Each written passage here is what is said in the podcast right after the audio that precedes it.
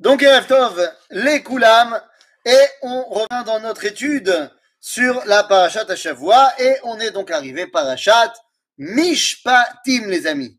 Parashat Mishpatim, et tout de suite, quand on parle de Parashat Mishpatim, la première chose qu'il faut se poser comme question, c'est, eh bien, ce que nous enseigne, euh, j'allais dire, le début de la Parashat, qui passe comme une lettre à la poste, mais on ne se pose pas la question. On nous dit mishpatim lifnehem, et voici donc les mishpatim que tu placeras devant eux. Et Rachid tout de suite nous explique que là où il y a marqué Ve'ele, c'est quelque chose que vous connaissez, eh bien ça fait rajouter à ce qui a été dit avant. Quand il y a marqué juste Elle, alors ça vient faire euh, opposition à ce qu'il y avait avant. Mais lorsqu'il y a marqué Ve'ele, ça continue ce qui avait marqué avant. Et donc, Rachid nous cite nos sages en disant, donc ce qu'il y avait avant, c'est les dix commandements à Sinaï. Donc on te dit, ma ele mi Sinaï, af ele mi Sinaï. Ok, mais moi ma question, c'est, et s'il n'y avait pas eu marqué ve'ele S'il y avait eu marqué ni ve'ele, ni ele Imaginons que la paracha commence en disant, והיה mishpatim האלה, או ויהי המשפטים האלה, ou alors simplement, המשפטים האלה, או וידבר השם אל משה לאמור, המשפטים האלה אשר תשים לפניהם. Plein de formules qu'on a, qu'on a dans la Torah. Est-ce que j'aurais eu un Ava Amina, j'aurais eu une, un postulat de départ de penser que ces Mishpatim ne sont pas donnés au Mont Sinaï Comprenez-moi bien, c'est pas seulement qu'il y a une semaine d'écart entre les deux dans la paracha que nous on va lire à la Torah. Dans le texte de la Torah, tu tournes une page, tu as fini la paracha des dix commandements, tu arrives à la Mishpatim.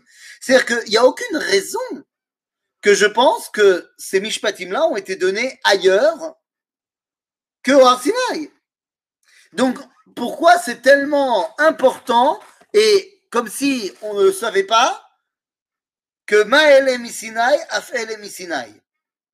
Qu'est-ce que ça vient tellement m'apprendre? Eh bien, la question est la suivante. À qui s'adresse la Torah? À qui ça s'adresse? C'est pour qui ces fameux Mishpatim qui vont arriver? Est-ce que c'est pour les Goïms? Non. C'est pour les Juifs. Est-ce que c'est pour tous les Juifs? Ou est-ce que c'est que pour les rabbins? Tu dis tous les juifs. Maintenant, on connaît, nous, il y, a plein de gens qui disent euh, non, mais ça, c'est pour les religieux. Il y a plein de juifs comme ça qui disent non, mais ça, ça, ça, c'est pour les religieux. Maintenant, pourquoi je pose cette question-là? Parce que, évidemment, que la Torah a été donnée pour tout le monde, et évidemment que euh, Ve'ele Amishpatim, c'est pour tout le peuple juif. Mais pourquoi la Torah se pose la question à tel point qu'elle est obligée de dire non, non, non, elles ont été données aussi au Sinaï? Parce que par quoi commence la liste des Mishpatim? Elle commence par le concept de Kitikne Eved Ivri. Mais ce Eved Ivri, eh bien, il faut se poser la question. D'où il vient? Pourquoi on est face à un esclave? On vient de sortir d'Égypte. De quel esclave s'agit-il?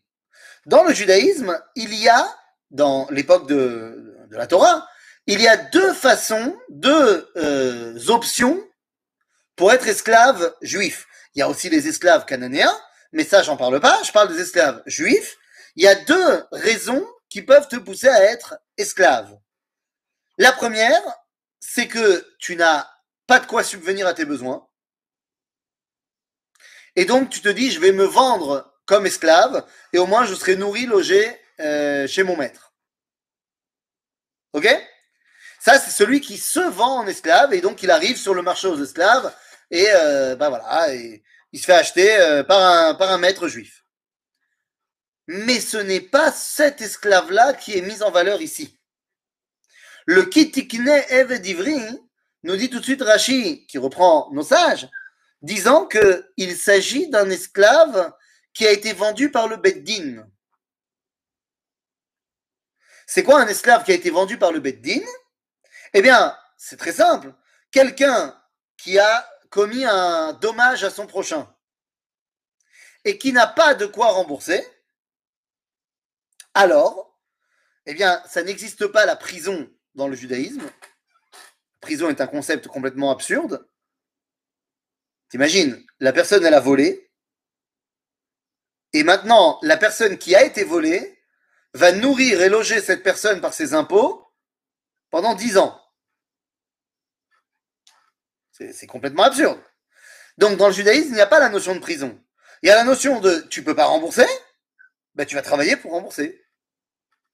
Et donc, le Beddin va vendre cet homme-là comme esclave, d'ailleurs pas forcément à la personne à qui il a fait le dommage, mais il va le vendre de sorte qu'il devra faire maintenant ce qu'on appelle des travaux d'intérêt général, mais en fait, c'est pas d'intérêt général, c'est des travaux d'intérêt particulier. C'est-à-dire que il va travailler et tout ce qu'il va gagner, eh bien, ça sera donné euh, à la personne à qui il doit rembourser ce qu'il doit rembourser.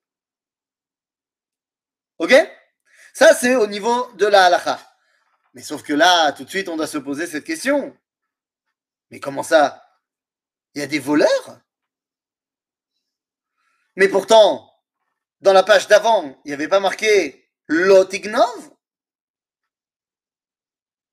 Dans les dix commandements, il y avait marqué Lotignov.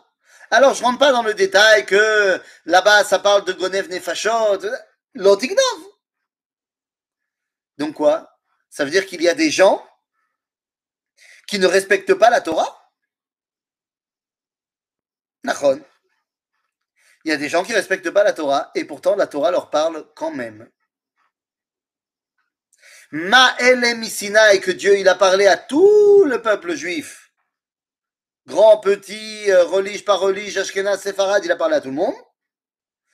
Af ele misinai. Les lois de la Torah parlent également à tout le monde. Même celui qui décide de ne pas les respecter, eh bien, il doit les respecter. C'est-à-dire, c'est pas parce que tu as décidé que tu voulais pas faire la Torah que la Torah n'est pas pour toi aussi. La Torah est pour toi, et donc ça veut dire que le jour où tu décideras de revenir, eh ben, ça sera pas, euh, tu seras pas un étranger. Puisque la Torah, elle te parle à toi dès le départ. Maintenant, la paracha de Mishpatim, elle a trois axes de lecture. Elle a l'axe de lecture pour la génération de Moshe. Elle a l'axe de lecture pour les goyim. Parce que je vous rappelle que la Torah chez Birtav a également eh bien, une importance aux yeux des nations. Et eh oui, pourquoi est-ce que je dis ça? Ben, Je vous rappelle ce que dit le premier Rashi de la Torah. Lorsque Rashi demande Lo Torah la eh, bereshit.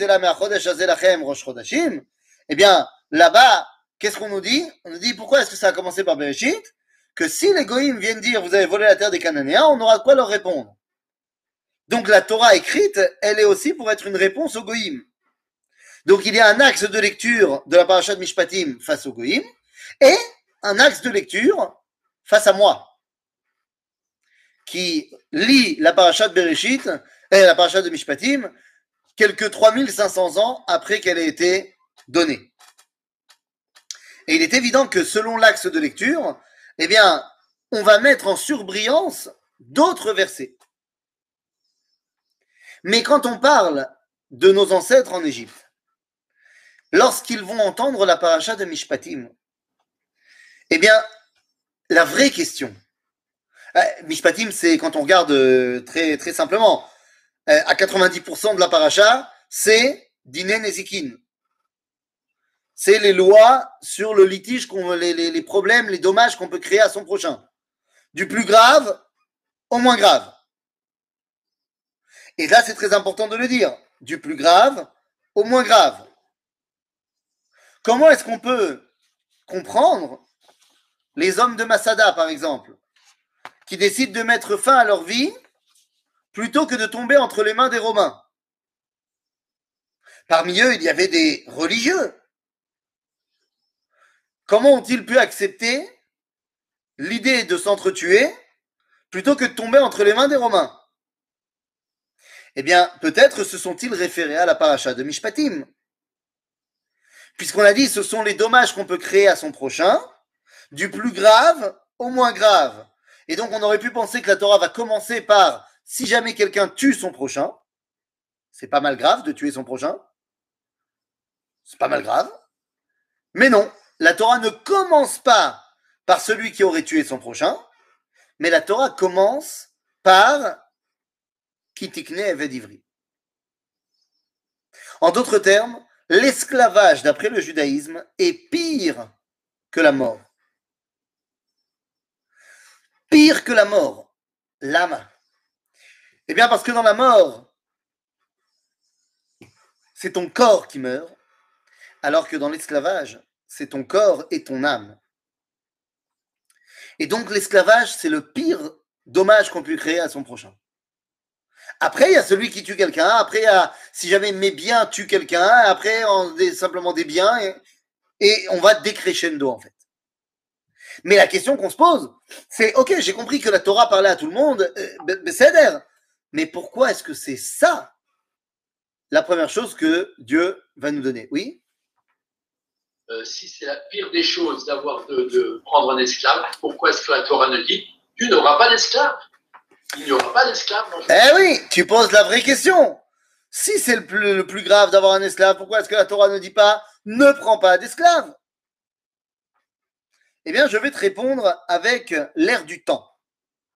Si je te disais aujourd'hui, je suis un grand rabbin avec une grande barbe jusque-là, et je te dis, pas Shabbat, hein, toujours, à sourd d'utiliser l'électricité. Est-ce que ça marchera? La réponse est non. Parce que aujourd'hui, de rejeter l'idée de l'électricité, c'est infaisable. Demain, les rabbins qui diront on ne peut pas utiliser Internet, c'est pas cachère, Il y a encore deux, trois rabbins qui réussissent dans leur communauté. Mais demain, ce ne sera pas possible. Demain, quand auras euh, ta maison connectée, les amis, c'est ce qui va se passer demain. Hein. la question de savoir Internet, pas Internet, ce ne sera pas une question. Donc, de la même façon, il y a 3500 ans, dans la société de l'époque, dire qu'on arrête l'esclavage, c'est pas audible. Les gens, ils, te, descendent de, ah, de, l'esclavage. c'est, mais bien sûr, il manquerait plus que ça. Et on va arrêter de boire aussi de, de, l'eau. Euh, t'as raison. C'est, c'est complètement inenvisageable pour l'époque. Donc la Torah, eh bien, elle va tout simplement dire, je sais très bien que tu peux pas arrêter l'esclavage, mais donc je vais te mettre des règles pour que chez nous, l'esclavage, ça soit un esclavage 5 étoiles et que ça vaut vraiment le coup d'être esclave chez un juif d'après la halakha. Donc, si tu veux, on ne peut pas dire que c'est assourd dans la Torah chez Birtav. La Torah chez Béalpé, lorsque le monde va évoluer et va arriver à un stade où bah, on ne prend plus d'esclaves, où l'esclavage commence à être prohibé dans le monde, eh bien les rabbinim tout de suite vont dire c'est assourd. Et donc aujourd'hui, assourd de prendre des esclaves bien que ça pourrait régler pas mal de problèmes. En particulier dans le domaine de la conversion. Il y a aujourd'hui des gens qui essaient de se convertir et ça leur prend un an en Israël, un an et demi, trois ans, quatre ans en France. Très très dur de se convertir. Alors qu'en vérité, d'après la halakha, on peut se convertir en cinq minutes. Cinq minutes. Ben oui, il suffit que le goy se vende à moi comme esclave. Cinq minutes plus tard, je le libère. Ve eved meshuchar ou Yehudi. Zéou. Cinq minutes. Bon, après, il faut trouver un petit migvé pour le mettre dedans, mais cinq minutes. Tchic-tchac. Bon, le problème, c'est que si euh, je suis officiellement son maître et qu'il est mon esclave, je risque d'aller en prison parce que c'est interdit par la loi de pratiquer l'esclavage. Donc, il semblerait qu'il n'a pas le choix que de passer dans un machon Negiour et, et ça lui prendra un an ou plus. En malasot. Mais donc tout ça pour dire que effectivement l'esclavage, c'est euh, la pire chose qu'on puisse mettre, euh, qu'on puisse euh, créer et, endommager un, un, être humain. Donc une fois qu'on a dit cela, alors ben, c'est-à-dire, j'ai compris, mais pourquoi est-ce que de manière générale, la première chose que Akadosh Baruch va nous donner après les dix commandements à Sinaï, c'est Parashat Amishpatim. Pourquoi je dis ça? On a dit les Mishpatim, c'est euh, comment ne pas porter atteinte à son prochain. Mais on aurait pu dire que la paracha maintenant va s'occuper d'autre chose. Par exemple, on aurait pu nous donner une liste de lois Ben Adam Lamakom. Ça aurait pu être ça, la suite de Arsinaï, la suite des dix commandements. Ça aurait pu être une liste de choses envers moi et moi-même. Pourquoi est-ce que la première chose que la Torah va nous donner juste après Mahamad al-Sinaï, c'est Parashat Amishpatim Eh bien, répond à cela le Talmud dans le traité de Baba Kama. Le traité de Baba Kama nous dit la chose suivante à la page 30. Abba Rabbi Yehuda, de Qu'est-ce que tu dois faire pour être chassid? Tov, dit Rabbi Yehuda, le Kayem Milei de Nezikin. Il faut faire tout ce qui est marqué dans ma Seret Nezikin. Alors ma Seret Nezikin, c'est quoi? C'est Baba Kama, Baba Metzia, Baba Batra, Vesanedrin. C'est C'est Nezikin. Donc Rabbi Yehuda il dit, pour être acide, Nezikim. Euh, Rava, il n'est pas d'accord avec lui. Rava, il dit, Amar, Rava Amar, Mileid Avot. Non, il faut faire tout ce qui est marqué dans ma Seret Avot. Et et il y en a qui disent non, il faut faire ce qui a marqué Milei de Brachot dans ma Brachot. Quand on y réfléchit, dans Brachot, il y a tout ce qui nous rattache à Dieu. Dans Avot, c'est tout ce qui me rattache à moi, à mon, ma morale à moi. Et Nezikin, c'est ce qui me rattache à mon prochain. En d'autres termes, dire Biouda, et eh, Rav si tu veux être un chassid, il faut d'abord être bien sur le point de vue de Ben Adam Lachavero. L'âme. Pourquoi est-ce que le plus important, c'est Ben Adam Lachavero Eh bien, c'est Ben Adam Lachavero pour une simple raison. Miser Chavero chez la Adam, eh bien, par excellence, c'est Ribono chez l'Olam. Le lien que j'entretiens avec mon prochain, c'est le lien que j'entretiens avec Dieu, et il ne peut être entretenu que par mon niveau personnel. Et c'est donc pas pour rien que Rabbi Akiva dira Ve'afta le'reacha kamocha zeklal gadol batora, on a dit la semaine dernière Ve'afta le'reacha c'est ben adam la chavero, kamocha ben adam le'atzmo, ve'ani Hashem ben adam la makom. Ça commence par ben adam la chavero. Et d'ailleurs, quand on se pose cette question-là, qu'est-ce qui est mieux au niveau de la halakha? Est-ce qu'il vaut mieux donner la tzedaka, euh, faire du bien à son prochain, ou s'empêcher de lui faire du mal? C'est une bonne question, ça. Qu'est-ce qui vaut mieux? Faire du bien à son prochain ou ne pas lui faire du mal?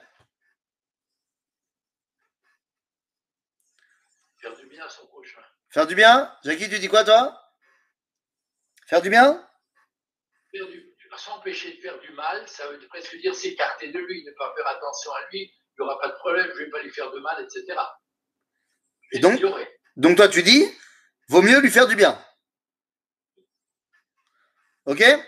Eh bien, je ne suis pas d'accord. D'abord, c'est pas parce que tu fais pas du mal à ton prochain que tu t'éloignes de lui. tu es sûr que si tu Mais d'accord, mais c'est pas parce que euh, je ne je fais pas de mal à mon prochain que je suis forcément loin de lui. D'accord Donc ce que je veux dire par là, c'est que c'est beaucoup mieux de s'empêcher de lui faire du mal plutôt que de lui faire du bien. Lama. Parce que lorsque je fais du bien à mon prochain, ani choder la pratiyut shelo. Lorsque je donne quelque chose à mon prochain, je suis très sympathique, mais j'ai pénétré dans son domaine à lui. Je me suis introduit dans sa vie. Peut-être qu'il voulait pas. Peut-être qu'il voulait, mais que maintenant il est mal à l'aise. Mais enfin, faire, faire du bien à son prochain, ça ne veut pas dire que je vais prendre l'aveugle et faire traverser la rue quand il ne veut pas la traverser. C'est, c'est pas de ça que je parle.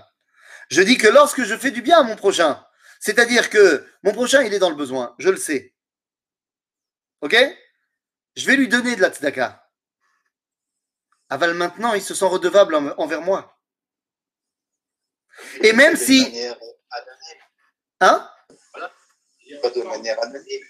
Allez, mais euh, c'est ce que j'allais dire comme euh, suite de phrase. Et même si tu le donnes de manière anonyme, il sait qu'il est redevable en quelqu'un.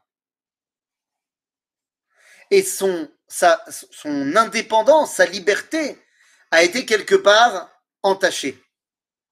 Alors que si je lui laisse son domaine et je me garde bien de lui porter atteinte, il peut exprimer toute son identité librement. Ainsi, il est beaucoup plus fort de ne pas faire de mal à son prochain que de lui faire du bien. Bon, bien sûr que si c'est ou tu lui fais du mal ou tu lui fais du bien, bah fais-lui du bien. Barreau. Mais que disent les mères polonaises de toutes les, traditions que ce soit, hein, qu'elles soient polonaises du Maroc euh, ou polonaises de Pologne, c'est l'homme échané. Mais que disent toutes les mères polonaises qui voient leur fils ne pas faire ce qu'elles qu'elles ont rêvé qu'elle fasse Il dit mais pourquoi il me fait ça après tout ce que j'ai fait pour lui? Mais Nahon, t'as tellement fait pour lui qu'il n'a pas pu s'exprimer. Et donc maintenant, il claque la porte. Il veut s'exprimer, il veut être libre. C'est toujours le grand débat qu'on a avec ma femme, même si c'est elle qui a raison. Est-ce que tu dois ranger derrière les enfants ou pas? Moi qui ai un problème avec le balagan, eh ben je range. Et à chaque fois que je ramasse un truc de mes enfants, je m'énerve. Et à chaque chaussette, je m'énerve plus. Elle me dit, mais si tu les ramasses tout le temps, ils savent très bien qu'ils peuvent ne pas les ramasser. Et ça ne les aide pas. Sauf que d'un autre côté, je ne sais pas si elle a raison. Je pense qu'elle a raison, mais je suis pas sûr. Parce que j'avoue que ma mère, elle était comme ça aussi. Et elle ramassait toujours derrière nous. Et ben euh, aujourd'hui, euh, je ramasse tout seul comme un grand. Donc je sais pas. Mais il semblerait qu'elle a quand même raison et que effectivement, si tu fais pour l'autre, ça lui fait pas tellement en fait du bien. Ça lui fait du bien sur le moment. Mais c'est pas vraiment ça l'idéal de lui donner son indépendance. Donc nous dit ici la paracha, voilà la liste des choses que tu dois faire, ou du moins ne pas faire, parce que la majorité des mitzvot de parachat Mishpatim sont des mitzvot lota assez. Voilà ce que tu dois ne pas faire envers ton prochain pour ne pas porter atteinte à son indépendance et à sa liberté. Alors, Bassaider, ok. Donc on a dit, on va décrescendo dans la, gravité des choses. Besséder. Donc il y a celui, on a dit, qui prend la liberté de l'homme. Ensuite, il y a celui qui va prendre sa vie. Mais là, dans le fait que tu vas prendre la vie de l'autre, eh bien, il y a plein de dimensions différentes. Quand je prends la vie de quelqu'un, enfin, pas moi, hein, quelqu'un, quel est le din eh bien, pour la Torah, les choses sont claires. Si c'était volontaire, alors met misbechi tikachenu lamut. Mais misbechi, c'est ça. Mais misbechi tikachenu lamut. C'est-à-dire que même s'il s'accroche au misbeach, est-ce qu'on connaît quelqu'un qui a tenté de faire ça? Le Tanakh, Eh oui, accroché le carnot à Misbéach. Nachon. S'accrocher, bekarnot c'est devenu une expression en hébreu. Ken le'aches bekarnot que tu es intouchable. C'était Avner ben Ner, qui a été tué par Benayahu ben Yehoyada. Euh, Qu'est-ce que je raconte? C'était pas Avner, je dis n'importe quoi. C'était Adoniyahu ben Chagit. C'est n'importe quoi. Adoniyahu, qui s'était révolté contre Shlomo, eh bien, Benayo ben Yehoyada a été envoyé pour le tuer. Il s'est accroché au Karnot. Il pensait que ça allait le sauver. Shum. Donc celui qui a tué Bémézid, Bémézid, Med Misbechit Ikachenu Lamut. Avant celui qui a tué Béshogeg, celui qui a tué Béshogeg, qu'est-ce qu'on fait? On fait galoute. Mais moi, je voudrais proposer une troisième possibilité. Pourquoi est-ce que je rembourserai pas? Bon, ben, j'ai tué quelqu'un. Bon, ben, oups. Autant pour moi. J'ai beaucoup d'argent. Je paye. Dites-moi combien ça coûte cette personne. Puisque ça marche pour l'œil. Hein, qu'est-ce qu'il en pense, l'ophtalmo? Œil pour œil, dent pour dent. C'est un problème d'œil. D'après la Torah, si je t'ai enlevé l'œil, eh ben, je l'emmène chez toi, tu prends tes meilleurs instruments et tu lui enlèves l'œil. Œil pour œil.